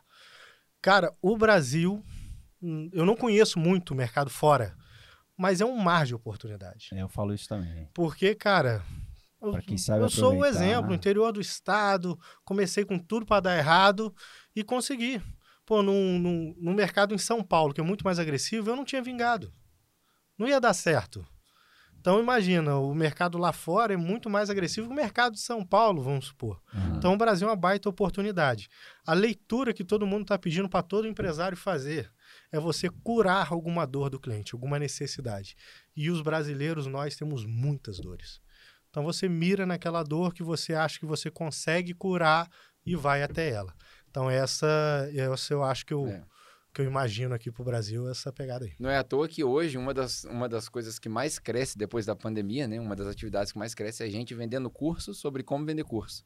É verdade. Já parou pra ver? É. Porque todo mundo agora virou especialista em alguma coisa e aí tem um especialista que ensina você a vender curso do que você quer vender. É, muito doido, né? Cara, virou um mercado gigante. É, cara, é- tudo é novo e. Eu, eu- eu sigo um cara que chama Gary Vee que ele fala o seguinte: é, nos Estados Unidos hoje se fala muito de um assunto chamado The Great Resignation, né? Que é todo mundo pedindo conta. Depois da pandemia, o cara percebeu e falou: ah, não, não vou trabalhar pros outros mais, vou trabalhar pra mim. Aham. E aí tá todo mundo pedindo conta. Aí esses dias ele deu uma entrevista e falou assim: se preparem, porque a gente vai parar de falar dessa evasão de mercado e a gente vai começar a falar das pessoas que nunca entraram. Uhum. São os jovens que viram pra você: o que, que você quer ser quando crescer? Youtuber. É. Minhas filhas já TikTok falam e tal. isso. E, e os caras youtuber. vão fazer mais dinheiro. Tem muito moleque fazendo dinheiro com videogame. É pra todo mundo? Não, mas nada é pra todo mundo. né? É. Então, É um baita desafio, né? Pra gente com um negócio local e físico, né? Uhum. Então a mão de obra cada vez mais difícil, né? Então as empresas realmente vão ter que se mexer demais para conseguir manter um time vestindo a camisa, né, minha- a minha filha, ela tem 10 anos, ela indicou que quer ser advogada. E aí ela falou que quer ser advogada corporativa, lidar com grandes corporações, dinheiro e tal. Eu falei assim, filha, estuda bastante o que a gente chama de privacidade. Vai ser advogada de youtuber e tiktoker. Vai ganhar dinheiro. Uhum. É isso aí. Tem vontade de sair daqui, da- daqui da cidade? Como morador, não. Não muito. Eu Não, gosto mas como empresa. Como empresa, sim. A gente está com um planejamento estratégico já bem avançado, Ah, mas a gente não pretende expandir aqui na região por enquanto. A gente vai para uns lugares um pouquinho mais longe. Até porque também você também deve vender bastante para bastante gente de adjacentes, né? É, hoje a gente atende de Três Rios a quase Cruzeiro ali. Caramba. Nossa! Então tem um eixo bem grande, é. É mesmo? É. Graças a Deus. Legal. E é uma Parabéns. galera que não conhece a loja que compra? Só de, de rede? Rede social, TV, É? rádio e Tem- muita então você tem bastante também. cliente que nunca foi na loja. Tem, a gente tem um time interno, né? De, de atendimento ao cliente. A gente faz muita venda online, mas é muita indicação também, né, cara? Hum. Então, a gente. eu- é aquela questão, né, de, de curar a dor, né? Que a gente estava comentando. Lá, o nosso objetivo principal é, ah, ter venda? Sim, mas venda pela necessidade do cliente. Hum. Então é um pouco o contrário, né? Muita loja que você vai, o cara quer te empurrar ao máximo.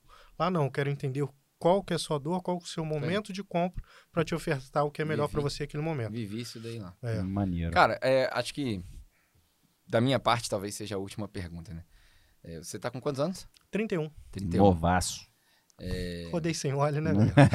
Fala que empreendedor é fácil aí, olha aí. Novão 31 mesmo. com carinho de 60. 31 com É pelo... igual eu, tenho É, 37 tudo. com cara de 50. Eu sou É. o mais velho de vocês e sou o mais conservado, cara. O cabelo já Mas foi você tá com embora. 19? Não passa disso, né, cara? passa disso, passa disso. A aparência não deixa mentir. Ah, mas brincadeira à parte, cara. É... Uma, uma das coisas que, assim, 31 anos de idade, você não viveu muito ainda, embora você começou Uhum, com 16 sim, e tal. é. Mas já dá pra fazer uma perspectiva. Uhum, Já são aí 15, 16 anos de mercado, de, de quebrar. uhum. Se você tivesse a oportunidade de fazer uma análise hoje, de escrever tudo que você aprendeu e se o Caio, com 16 anos de idade, sentasse na sua frente, Uhum. o que, que você aconselharia ele? A evitar e a fazer? A fazer, estudar. Se eu tivesse estudado desde os 16, hoje eu seria o velho da van no material de construção com cabelo. Maneiro. É, estudar, primeiro ponto. E a não fazer, a ser tanto impulsivo. Eu, quando boto uma coisa na cabeça, irmão, Sai de baixo. nossa senhora, Tamir sofre. comigo. então, de você parar e pensar um pouco, dar uma respirada e estuda bastante, porque isso te dá um embasamento gigante para você crescer. Hum, Maneiro. show. Muito bom. Cara, e- eu não, não tenho mais pergunta e foi muito bom, cara, esse, esse Valeu, momento com a cara. gente Tamo aqui. junto. Aprendemos Obrigado pelo bastante. É, vou ficar olhando de fora aí a ascensão de vocês, que eu tenho certeza que vai ser vertiginosa. Até porque não tem como evitar, né? Aparece toda hora no celular. é. E, Nem cara, se quiser, né? Pra quem não conhece o Galpão aí, faz uma visita, a gente vai deixar as redes aqui. A gente ainda é, é um podcast com um pouco de, de audiência, mas eu tenho Uhum. certeza que a gente quer agregar muito, a gente quer ser espalhado e isso vai acontecer é, conforme o tempo passar. Muito obrigado, cara. Tamo junto, Só velho. vai- vai longe. Deus te O que abençoe. precisar, dá um alô lá e Galera, esse foi o Na Moral Podcast. Se você gostou, dá um like. Se você acha que essa mensagem pode fazer sentido para alguma outra pessoa, passa ela para frente, compartilha, comenta, ajuda a gente a espalhar aí que foi uma mensagem muito legal, a gente gostou bastante, não é não, Pedro? Dá moral pro na moral. Quero agradecer aqui o Caio que está comigo, a Valeu, esposa galera. dele, Tamires, que está ali atrás, que é uma das âncoras desse negócio. Sem ela, ele deixou bem claro aqui, ele não estaria nem com 2% não estaria nessa é, é, velocidade, é, não. é, dessa velocidade que ele está hoje. Obrigado pela presença aqui também, Tamires. Agradecer o Serginho, que é o cara que faz acontecer sem aparecer. Muito obrigado aí. Valeu, na moral. Fechou? Valeu, valeu.